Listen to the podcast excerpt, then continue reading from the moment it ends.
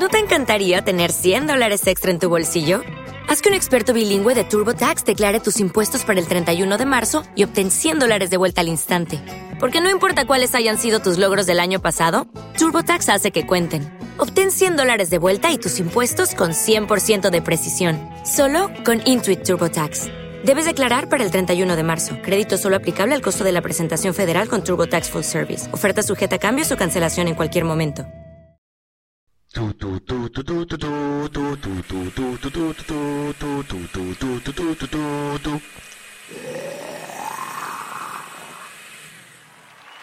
Bienvenidos a la licuadora zombie. Bienvenidos, bienvenidas, bienvenides. Bienvenutes. Exactamente. Bienvenutos, bienvenutas. A este nuevo episodio de, De la licuadora zombie. En nuestra sección cultural. Sí, estamos en nuestra sección cultural. El día de hoy vamos a hablar de la política y la cultura. Exactamente. ¿Cómo influye precisamente en todos estos temas? Obviamente no, ¿verdad?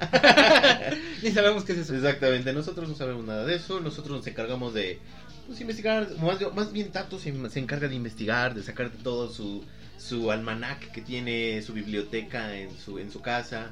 Eh, empieza a investigar, se mete a, a- a rollos antiguos de Babilonia. No, no, no, Tato está... Estoy en todo, sí. Exactamente. Y esta vez, ¿de qué nos vas a hablar? En pocas palabras, soy un nini que no tiene tiempo. Exactamente. que tiene mucho tiempo para hacer esta cosas. cuarentena hay tiempo. Exactamente. Y Seguimos en el 500 tantos de la cuarentena. es el día 547 para ser exactos. Y bueno, el día de hoy voy a hablar de los hombres lobo. Muy bien, muy bien, bravo. Deja, pongo aplausos aquí. Eh. Sí, muy bien, qué bueno, qué los Werewolf Wargirls, o Team Wolf. Ah, bueno, hay muchas referencias también. Sí, ¿no? sí, sí, muchas Recordemos nuestro programa de Drácula, Ajá. que quedamos de que íbamos precisamente, o más bien que ibas a Ah, investigar pues, de ajá, hombres lobo y posteriormente vamos a hacer uno de vampiros yo creo. Exactamente, vamos, pero más general. Más general, Hablamos exacto. de ¿no? Drácula. Ajá. Ahora va a ser vampiros. Lo vamos a tocar, tal vez, pero no, eh, Vamos no a- sus partes nobles. Exactamente, eh, porque si no, pues tenemos problemas ahí con. Legales. Exactamente, porque ya, ya no sabemos cuántos años tenga. O sea, Sí, ya. sí, ya, sí. Bueno, voy a empezar. Dale. Este mito se ha dicho que tal vez es el más universal de todos los mitos. No sabemos si es un mito o es una leyenda. El mito de los hombres lobo, como lo conocemos, parece que es originario de Europa, pero tanto en Latinoamérica como en otras tribus o otras localidades existen versiones de hombre lobo. O sea, de, de hombres lobo, de hombres que se transforman en animales, hay en todos, desde África, Asia, aquí Latinoamérica, este, hasta Estados Unidos y Europa. Yo Pero- tuve unas novias que se transformaban, ¿eso cuenta? O... En, algunas veces, ¿no? Sí, dependiendo. sí, ¿no? no, es que ya Pero más bien era porque las haces enojar. Ah, y ahora resulta que yo soy el culpable. O sea, que todos los que se transforman en hombres lobos se culpan porque tienen una relación tóxica o cómo? A ver, ¿cómo está? Eso? más bien era una relación tóxica. Y estaba muy vinculado con otras supersticiones y la magia negra. Claro, A ver, dime características de un hombre lobo. Claro, pelo. O. ah. Colmillos, pelo, rabia. Este. No, bueno, aparte de super fuerza, aparte de velocidad, era obviamente, pues completamente que podía estar erguido, ¿no? Sí, podía caminar en dos piernas. Depende de la versión. Ah, bueno, sí. Pero según yo, eso era lo, lo más di- distintivo, ¿no? Obviamente, Y mientras estaba como ser humano. este. No, ahí sí, fíjate que no, no, no hice mi tarea en ese profe. No, pero no has visto películas así. Pues lo único que sé es que está súper mamado, tiene sus cuadritos y se enamora de una niña. Y se quita la camisa cada vez que Eh, puede, ¿no? y, se, y se quita la camisa cada vez que puede. O sea, es lo único que sé. No conoce las camisas o las playeras. Exactamente casual. Casual. Bueno, pero dime por favor. Mira, como ya lo dices, una cuando está transformado es ferocidad, fuerza, astucia, rapidez. Este, según las creencias populares, el hombre lobo puede permanecer con su aspecto animal únicamente por espacios de unas cuantas horas, generalmente cuando sale la luna, la luna llena. Cuando es un ser humano, ade- además de que mantiene ciertas características de cuando es un lobo, eh, de fuerza, velocidad y todo eso, el sex, sex appeal. Ah, claro. Igual Ah, como o sea, Drácula. sí, ajá, exacto, Drácula como que se queda permanente en una época, bueno, un vampiro en una época donde se veía más suculento para atraer, porque son cazadores, para atraer presas. al vampiro le pasa, pero le da como esa parte animal. O sea, de que si es hombre o mujer, se vuelve sexy. Exacto, ¿no? Es, es como que de repente, no sé, como... Ajá, pero sexy como, no sé, este... La Roca y Momoa, ¿no? Exactamente. Y Drácula es más como niño bonito. Sí, un playboy, ¿no? Un playboy. ujú. Drácula sería el playboy. Ándale, ándale. Y este sería como el, el, el Jason Momoa, como, así como el hipioso. Ajá, ajá, ándale. El chacalón. Esa Ah, es la el chacalón. Esa es la, esa es la El chacalón sexy, ajá. Exacto, ya. Se quedó definido, claro. Sí, sí, claro. Eso es lo que hace, o sea, ex- eh, hace que las feromonas del cuerpo, las características mejoren para atraer. Mm, ok, muy bien. Yo necesito de los dos. Yo también, cualquiera. Ahora, ¿sabes cómo se crean? Claro. Una mordida. Una mordida de qué? De, uno- un De otro hombre lobo. sí, sí, Sobrevivir a un ataque primero Exactamente. y que te muerda, ¿no? Y ya se pasan las estas cositas, las este hormonas. Como la rabia. Exactamente, se pasa y ya se comió. Que los mata, Este, la plata. la plata. Sí, ahí está. Eh, gracias. Estoy en todo, Muy bien, muy bien. Mira, en, en unas crónicas medievales, Gervase de Tiburi, ¿Es de qué idioma es? en francés, Ah, asoció la transformación con la aparición de la luna llena. Pero este concepto fue raramente asociado con el hombre lobo hasta que la idea fue tomada por escritores de ficción moderna. La mayoría de las referencias contemporáneas están de acuerdo en que un hombre lobo puede ser asesinado si se le dispara con una bala de plata, aunque esto es producto de la narrativa moderna y no aparece en leyendas tradicionales. Pues claro, porque por ejemplo en Drácula pues estaba el emparamiento, ¿no? O sea, eran otros tipos. Y eran otros tiempos. Y yo supongo que aquí pues ya tenía que existir armas. Esto estamos hablando Exacto, ya de ya, ya 1900. para una bala de plata es que ya tienes que tener un arma. Entonces imagínate los hombres lobo de antes, ¿cómo los mataban? Exactamente, no, pues no. O sea, ya se hubiera poblado el mundo, ¿estás de acuerdo? De hombres lobo. Sí, claro. Por eso, pues, eh, diferentes características. sí, exacto. Ahora, vamos, tú sabes que también este el hombre lobo se le conoce como licántropo, Sí. Ese es como su nombre. latín o de estudio, Sí. porque está la licantropía, que es hombre lobo, bueno, licántropo, o la licantropía clínica, que la li- licantropía clínica es una patología, este, ¿Donde las personas se creen perros? ajá. No. Entonces, mira, la palabra li- licántropo tiene su raíz en el griego. Licos o laicos y antropos o tropos.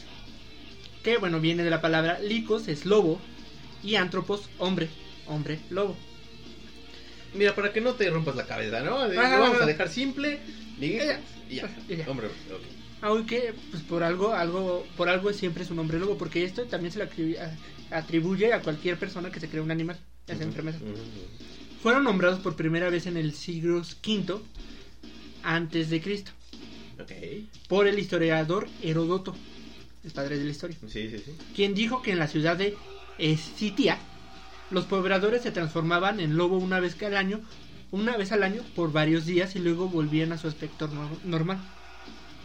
Otra expresión utilizada es lobizón, cuya etimología proviene del portugués lobisomen, que es lobo omen, hombre lobo. Ujú, ujú. En clínica psiquiátrica se define como licantropía un trastorno alucinatorio caracterizado por las ideas delirantes del afectado sobre su transformación en animal que puede ser un lobo o otro. Ha sido definido también como un síntoma alucinatorio relacionado con un trastorno de identidad. Se trata de una manifestación que se encuentra principalmente asociada a los cuadros psiquiátricos del trastorno afectivo y en la esquizofrenia. Una interpretación psicodinámica de este tipo de delirio lo relaciona con el intento de proyectar en la figura del animal las pro- los propios afectos reprimidos, especialmente aquellos de contenido agresivo y... ¿Cuál crees? Ay, este, afectivo. ya dije, no, Este. ¿Qué ah, crees que es lo que afecta más a los hombres? ¿El baño? Sexual. Ah, claro, sí, claro. El tratamiento suele ser combinar la psicoterapia con la medicación neuroléptica. Entonces ya, ya dijimos, está la parte del mito, es una parte verdadera que en serio si hay gente que se cree que se transforma en un hombre lobo o en un así. De hecho, eh, voy a contar historias de ambas. Ok, me parece bien. También está una, un- una, una enfermedad, bueno, un, un- un tipo de síntoma del ADN que se llama la hipertricosis, no sé si sea del ADN, me lo fumé, o síndrome del hombre lobo. Es una enfermedad muy poco frecuente que se, de- se destaca por la existencia de un exceso de vello. Las personas que la padecen están cubiertas completamente, a excepción de las palmas de las manos y de los pies, por un vello lanudo largo que puede llegar hasta los 25 centímetros. Y de hecho eso de en los circos antes se usaba mucho El el hombre lobo. y era alguien que tenía esa enfermedad. De hecho aquí en México hay unos que son muy famosos. Sí, hay Que creo que los una hermanos hombre lobo. Ajá, es toda una familia. Es una familia. Y los hermanos hacen ¿se llama? Este, ¿Trapecistas? Ajá, son trapecistas. Ah, Y ellos no se rapan, y sí, o sea, tienen la carita de... De pellitas. Bueno, está llena de... Envidia de los que quieren barba, ¿no? Sí, exacto, sí, sí. Envidia de los que quieren barba, tupida y definida. De esa de macho alfa, algo así. Mira, vamos con eh, los hombres lobo en el mundo, ¿no? Los mitos. Órale. El lobizón, que es portugués, eh, o también se le conoce como huicho, luisón o luiso. Hace referencia a un personaje propio de la mitología guaraní.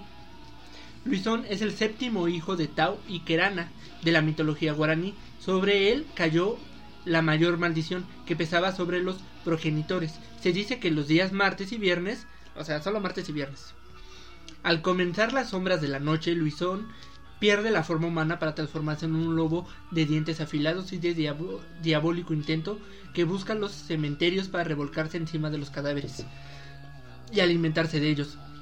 A la medianoche, con los ojos relampagueantes, sale en busca de seres humanos para convertirlos en otros lobisones, lo que logra asustándolos y pasándolo por debajo de las piernas de los hombres que sorprenden en su maléfico paseo nocturno.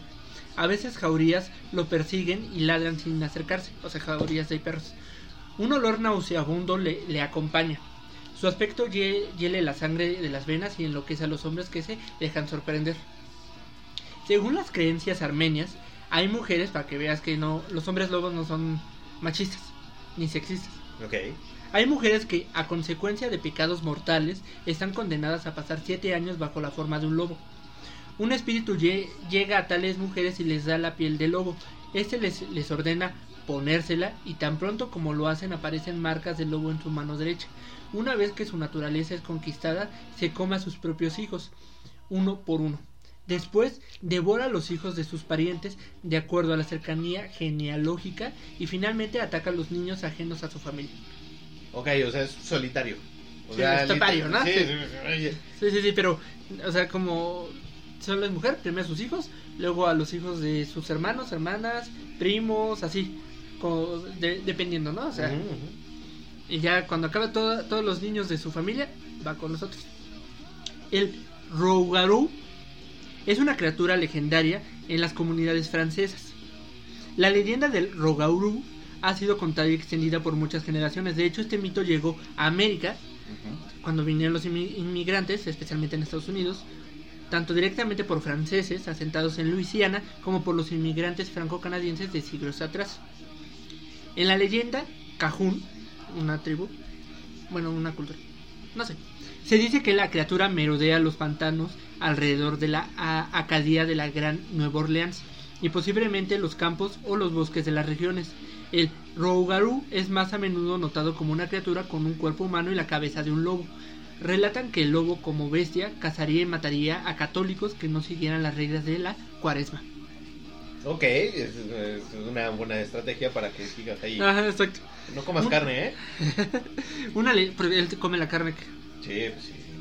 Una leyenda. Oye, sí es cierto, sí es cuaresma porque él sí puede comer carne roja.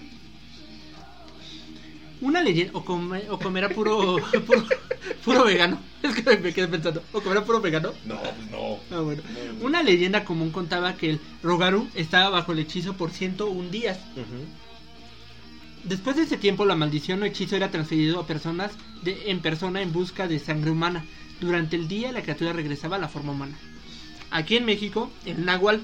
¿Conoces el, el Nahual? Ah, hubo una película reciente.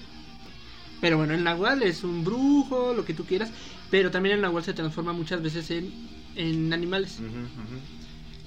Eh, puede ser, pues aquí como... eh, eran más que nada lobos, zorros, Jaguares. jaguares, cosas así. Pero bueno, el Nahual es un tipo de hombre lobo. Mm. Que de hecho el Nahual significa oculto, escondido, disfraz. Es una especie de brujo o ser sobrenatural que tiene la capacidad de tomar la forma animal. En Estados Unidos, en la, pero los los este, nativos eh, norteamericanos los conoce como skinwalkers. Skinwalker, me suena. Ajá, sí. No, de hecho no, no cuentan mucho ellos porque según solamente si eres de la tribu puedes hablar de eso. O sea, si eres de su sangre, de su piel. Si no, no, pero se han escapado ciertos rumores, mitos. En la cultura navajo, eh, Ji Naudoshi, por medio de él, va a cuatro patas.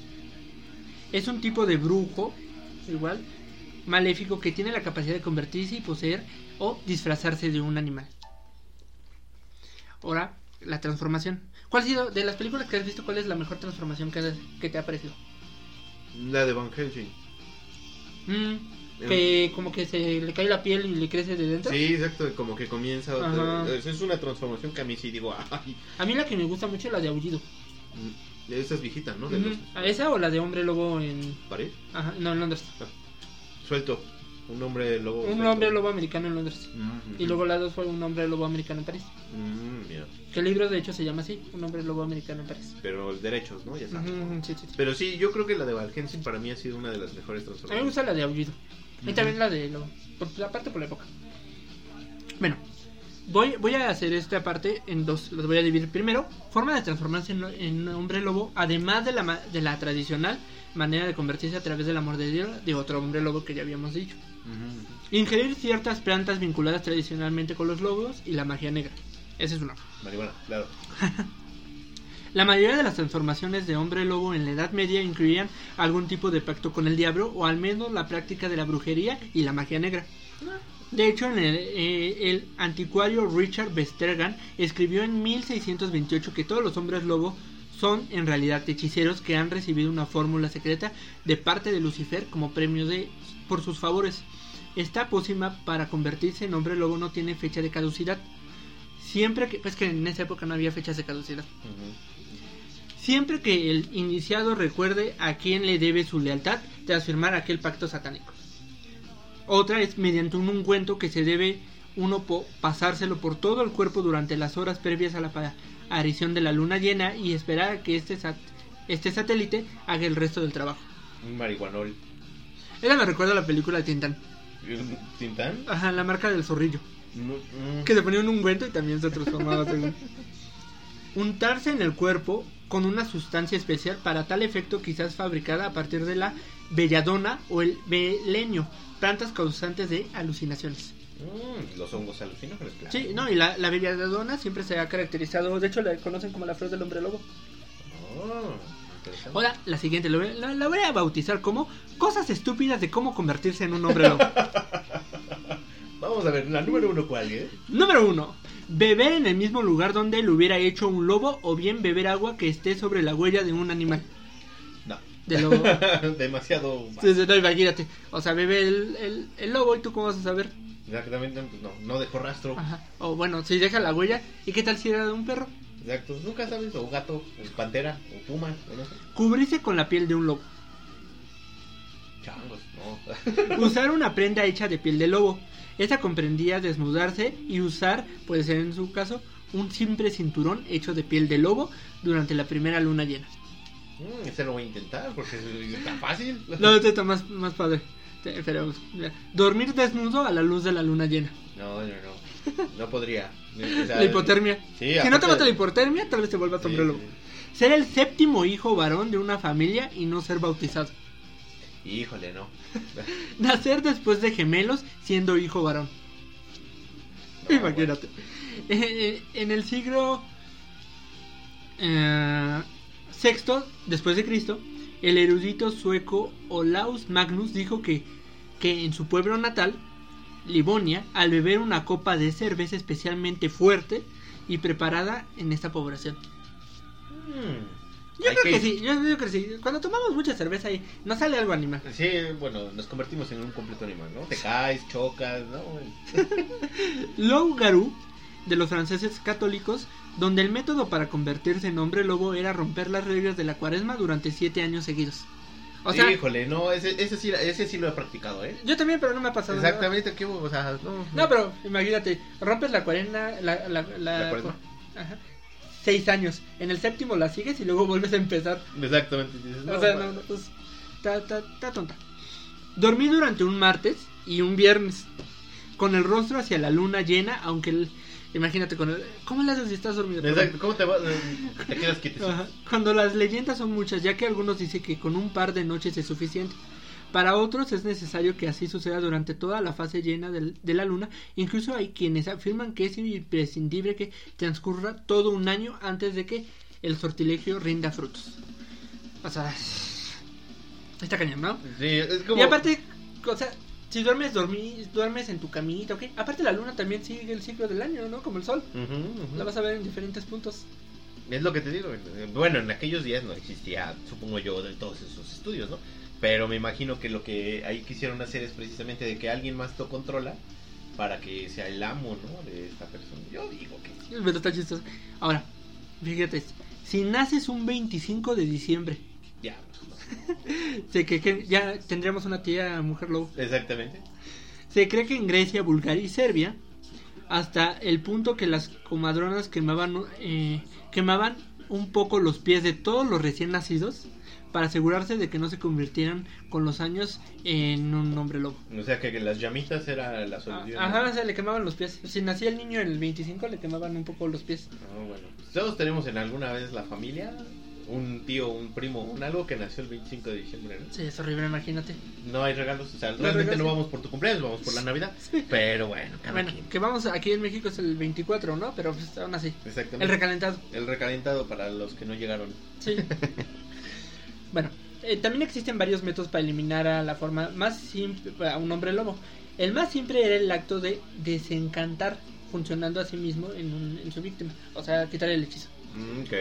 El otro era eh, quitarse el cinturón o la piel del animal. Otros métodos se puede, de posibles curas son arrodillarse en un punto durante 100 años. A ver. O sea, ¿cómo? ¿Tengo que estar de rodillas 100 años? Eh, Pero imagínate, y si te transformas, el lobo va a respetar eso de arrodillarse. No, no, no.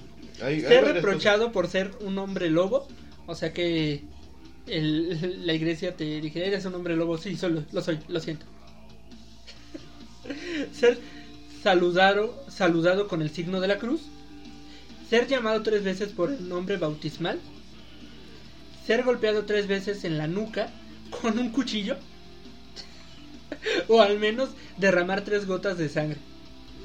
Muchos cuentos folclóricos europeos incluían lanzar un objeto de hierro sobre o hacia el hombre lobo. Bueno, ahí para ya. que éste revele su forma humana. Ese sí se cree, digo, si tienen esa debilidad que es la plata, pues sí dicen, ay. era hierro. Exacto, de- pero imagínate, tú no sabes, ¿no? Bueno, sí. Te la avientan y tú dices, ay, ay, ay. Y ahí dices, ah, es un hombre lobo. Pero que, ¿cómo ves estas partes de cosas estúpidas para convertirse en un hombre lobo? No manches, está cañón. La verdad, mucha imaginación en aquellos días, ¿eh? Sí, la verdad. O sea, Mm. era muy fácil. O sea, si tú quisieras ser un hombre lobo, fácilmente lo hacías. Sí, bueno. Pero pues bueno, es que le tenían miedo. Yo creo que no, no veían como ahora el poder que nosotros vemos en las películas. Exactamente, es que no, no vieron el cine. Sí, no Y si no el vieron cine. el cine, no vieron posibilidades, solo Sí, vieron exacto. miedos. Exacto. Bueno, el mito del hombre lobo, tal cual lo conocemos hoy, surgió entre, bueno, a finales del siglo XVI y la primera mitad del siglo XVII, cuando una auténtica epidemia de licantropía, especialmente fuerte en Francia, hizo que cerca de 30.000 personas fueran procesadas, torturadas y ejecutadas bajo la acusación de convertirse en lobos y cometer terribles crímenes de asesinato y canibalismo al servicio del demonio. O sea, como en Estados Unidos fue Salem, de las brujas, ahí en. Francia fueron los hombres lobo. Hubo- Mm. había cacerías. Y como, bueno, está bien. Ahora vamos con mitos de, de hombres lobo eh, en todas culturas. Ajá. Licao, quien se atrevió a ofrecerle a Zeus, era un, era un rey, se atrevió a ofrecerle a Zeus, al padre de, de los Ah, dioses, ajá, ajá. la carne de un niño, algunas veces que tal era su hijo. Y eh, sacrificado como castigo, el padre de los dioses lo convirtió en lobo. Durante siglos fueron temidos los berserkes escandinavos, guerreros consagrados de Odín que adquirían la fuerza y atributos del lobo al vestirse con su piel para entrar en combate. Panju, este representado en varias leyendas chinas como un perro dragón, un hombre con cabeza de lobo, o cambiaformas. El mito relata que un rey en China ofreció casar a su hija con cualquiera que le presentara la cabeza de su enemigo. Esto fue logrado por Panju y los cuentos varían, pero finalmente Panju y la princesa tuvieron seis hijos y seis hijas, que se convirtieron en las famosas, los famosos 12 cráneos de la mitología china. Ok. Ahora voy con hombres lobos verdaderos. Ah, ok.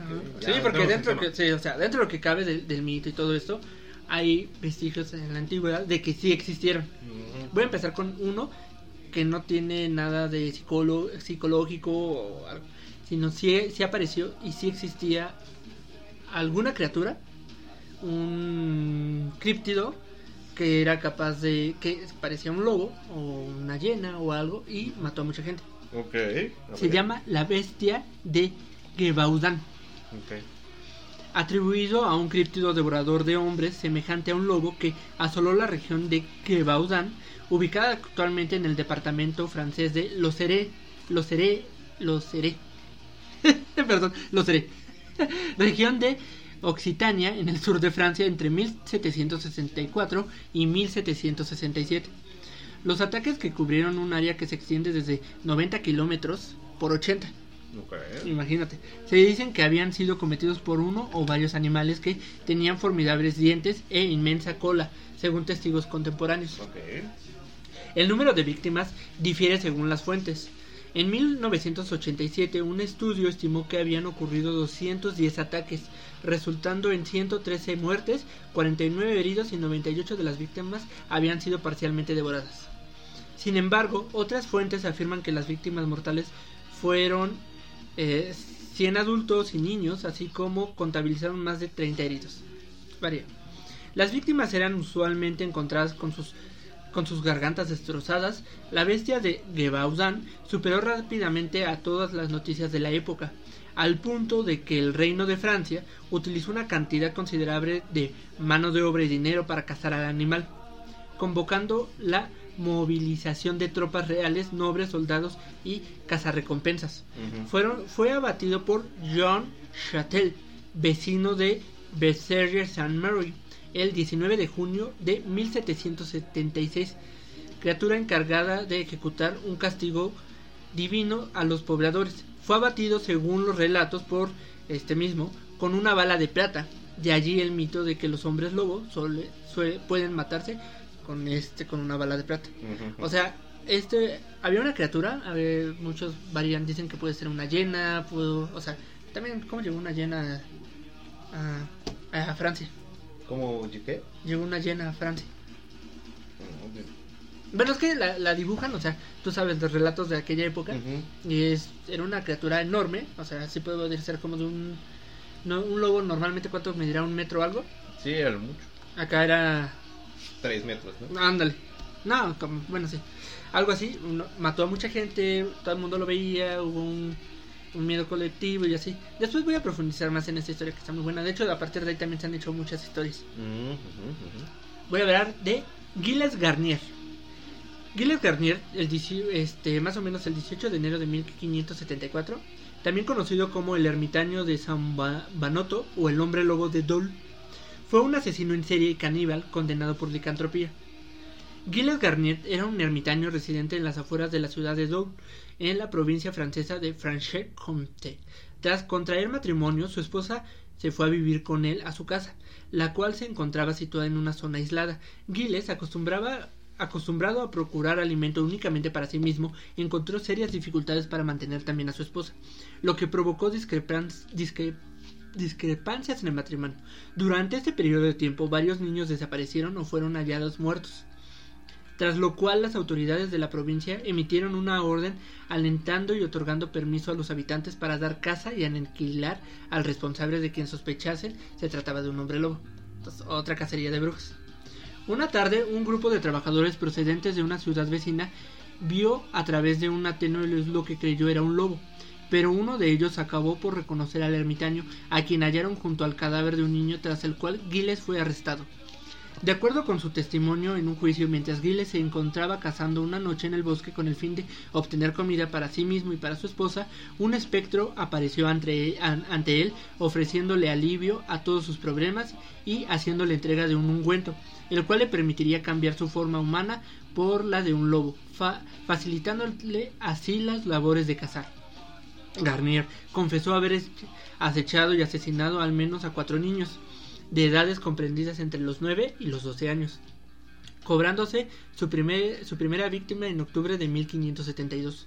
Garnier fue hallado culpable de crímenes de licantropía y brujería, tras lo cual fue condenado a muerte y quemado en la hoguera el 18 de enero de 1574.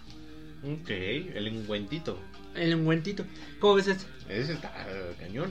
Pero volvemos al mismo, o sea, le dan el pomito, ¿no? Y, ya se transformó y luego se vuelve a untar el pomito. Y... No, y deja de eso, él confiesa ser un hombre lobo. Ah, Pero ahí, ahí, ahí, bueno, ahí puedes decir que puede ser la, la enfermedad psicológica, ¿no? O sea, la licantropía.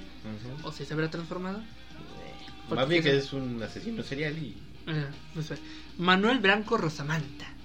Nació el 18 de noviembre de 1809 en la aldea de Regueiros, Esgos, Orense, actualmente Galicia, España. Ok. Fue uno de los cinco hijos de Miguel Branco y María Rosamanta. La primera acusación de, de asesinato le llegaría en 1844 por la muerte cercana de Ponferrada de Vicente Fernández.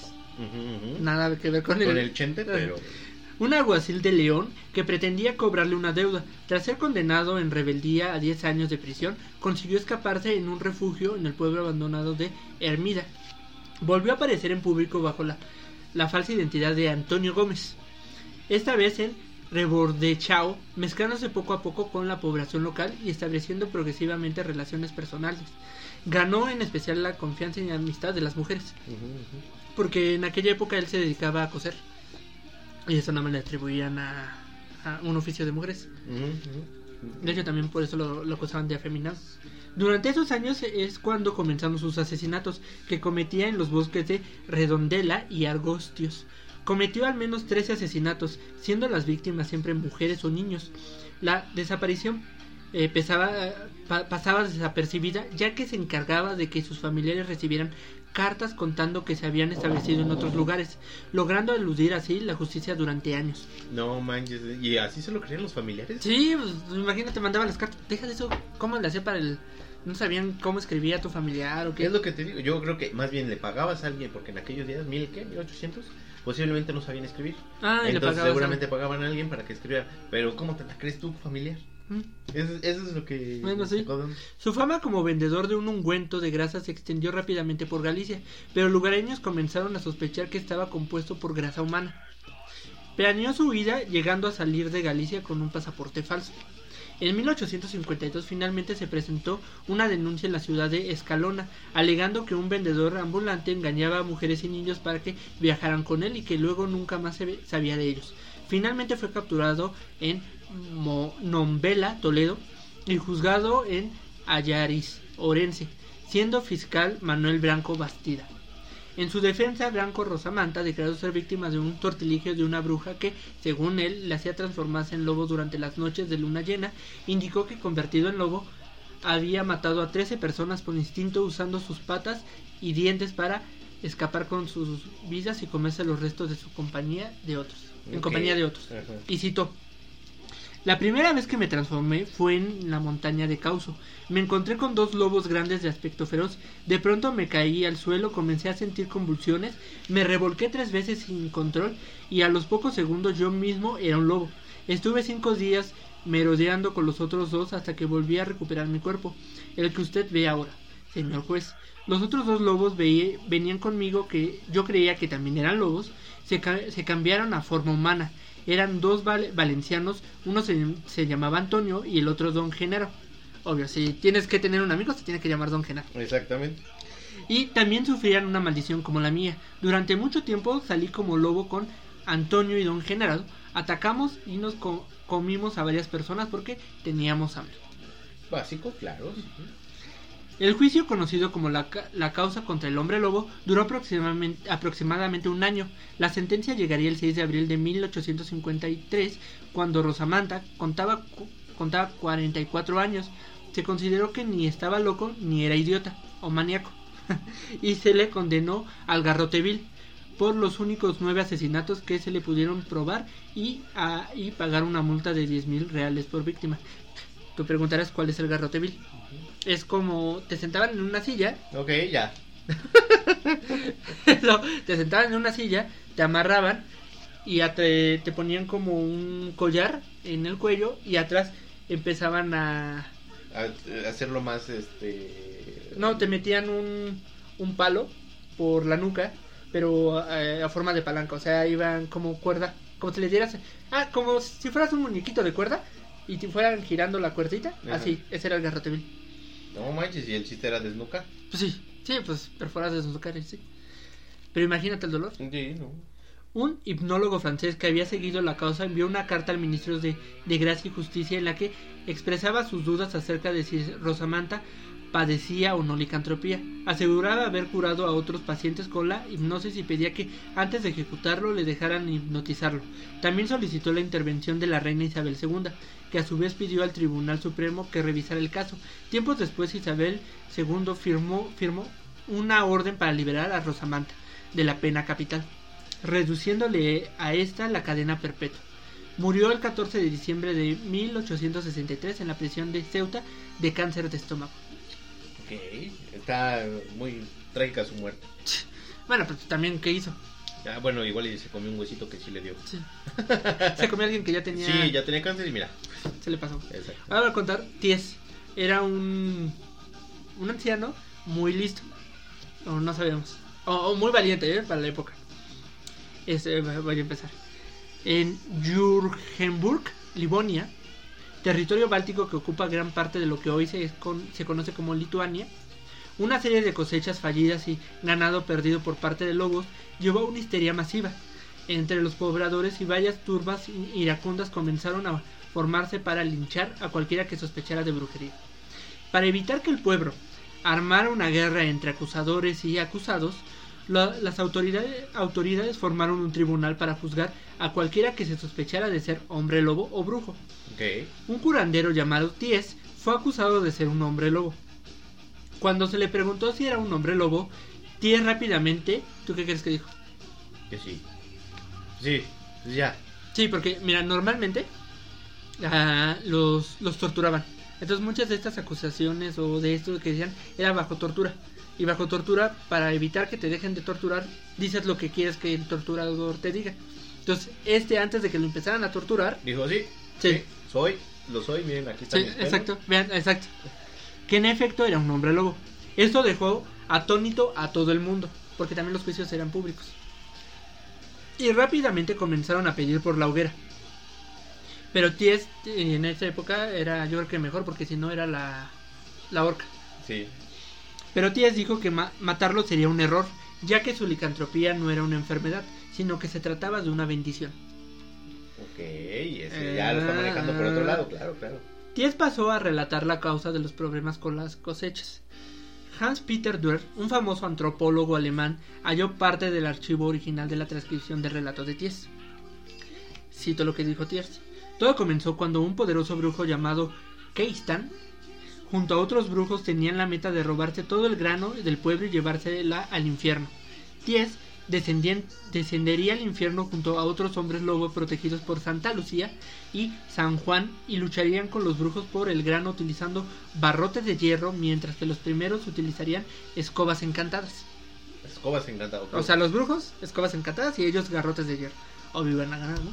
Aparte eran hombres lobos. Pues, Comúnmente ellos, los brujos, fueron al infierno tres veces durante la noche de Pentecostés, que es una celebración allá en España, en Galicia, de San Juan y la noche de Santa Lucía.